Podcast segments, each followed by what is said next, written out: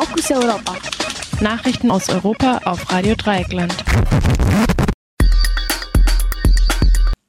Die Fokus Europa Nachrichten am Freitag, den 17. Juli. Zunächst der Überblick. Razzia bei antisemitischer Gruppe in Deutschland und den Niederlanden. Erneute Demonstration gegen bulgarische Regierung. Kosovo und Serbien nehmen Verhandlungen wieder auf. Erstmals Geburtsurkunde mit Bezeichnung Inter in Österreich ausgestellt.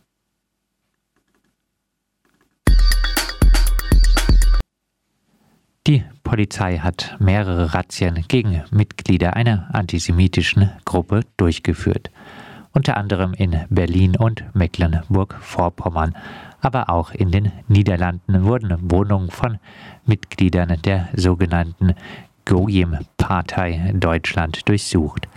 Die beiden mutmaßlichen Anführer der Gruppe wurden in Berlin und im niederländischen Herlen festgenommen. Laut Pressemeldungen ermittelt die Bundesanwaltschaft gegen insgesamt acht Personen wegen Verdachts auf Bildung einer kriminellen rechtsextremistischen Vereinigung. In der 2016 gegründeten Gruppe sind laut Tagesschau Personen aus unterschiedlichen rechtsextremen Milieus aktiv. Die vor allem online organisierten Mitglieder sollen laut Bundesanwaltschaft unter anderem den Holocaust geleugnet haben und Todesdrohungen gegen Jüdinnen und Juden verfasst haben. Am gestrigen Donnerstag haben in der bulgarischen Hauptstadt Sofia erneut mehrere tausend Menschen gegen die Regierung protestiert. Den achten Tag in Folge forderten die Demonstrantinnen den Rücktritt von Ministerpräsident Boyko Borissow. Auslöser für die Proteste war eine Razzia am Amtssitz des Präsidenten. Dabei wurden ein Antikorruptionsbeauftragter sowie ein Sicherheitsberater von Präsident Ruman Radev vorläufig festgenommen und ihre Büros durchsucht. In der Razzia sehen viele der Demonstrantinnen einen Versuch, die Kritik von Präsident Radev zu delegitimieren. Radev hatte der Regierung wiederholt Korruption und mafiöses Gebaren vorgeworfen. Bulgarien gilt als EU-Land mit dem größten Korruptionsproblem. Die Proteste verliefen bis auf wenige Zusammenstöße mit der Polizei bislang friedlich.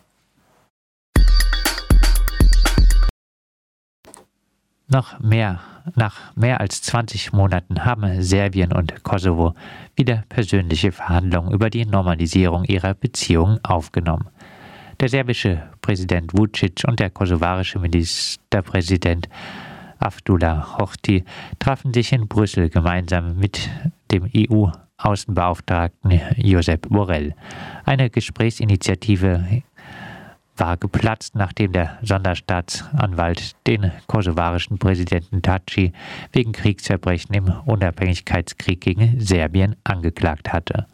Ziel der Gespräche ist eine Klärung der Beziehung zwischen den beiden Staaten, die auch Voraussetzung für einen EU-Beitritt Serbiens ist. Kosovo hatte sich 1999 von Serbien abgespalten und mit Hilfe der NATO einen Unabhängigkeitskrieg geführt. Darin war erstmals seit dem Zweiten Weltkrieg auch die Bundeswehr in einem Kampfeinsatz beteiligt. 2008 folgte dann die Unabhängigkeitserklärung der ehemaligen serbischen Provinz. Diese wurde von über 100 Staaten anerkannt, allerdings nicht von Russland, China und fünf EU-Staaten. In Österreich wurde erstmals eine Geburtsurkunde mit der Geschlechtbezeichnung Inter ausgestellt. Damit wurde ein höchstrichterliches Urteil umgesetzt. Bisher hatte das ÖVP-geführte Innenministerium eine solche Eintragung verweigert. Der jetzt erfolgte Eintrag gilt momentan noch als Einzelfall. Derzeit arbeiten das Innen- und das Sozialministerium laut einem Sprecher an einer Richtlinie, wie künftig mit dem Geschlechtseintrag umgegangen werden soll. Die Zustimmung des Innenministeriums kam erst, nachdem der Verein Lambda gegen Innenminister Nehammer und dessen Amtsvorgänger von der rechtsextremen FPÖ, Herbert Kickel, eine Anzeige wegen Amtsmissbrauchs eingereicht hatte.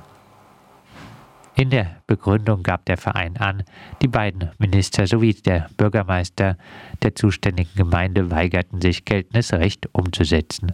Bereits 2018 hatte der Verfassungsgerichtshof Personen das Recht zugesprochen, den Eintrag zu wählen, der ihrer Geschlechtsidentität am ehesten entspricht.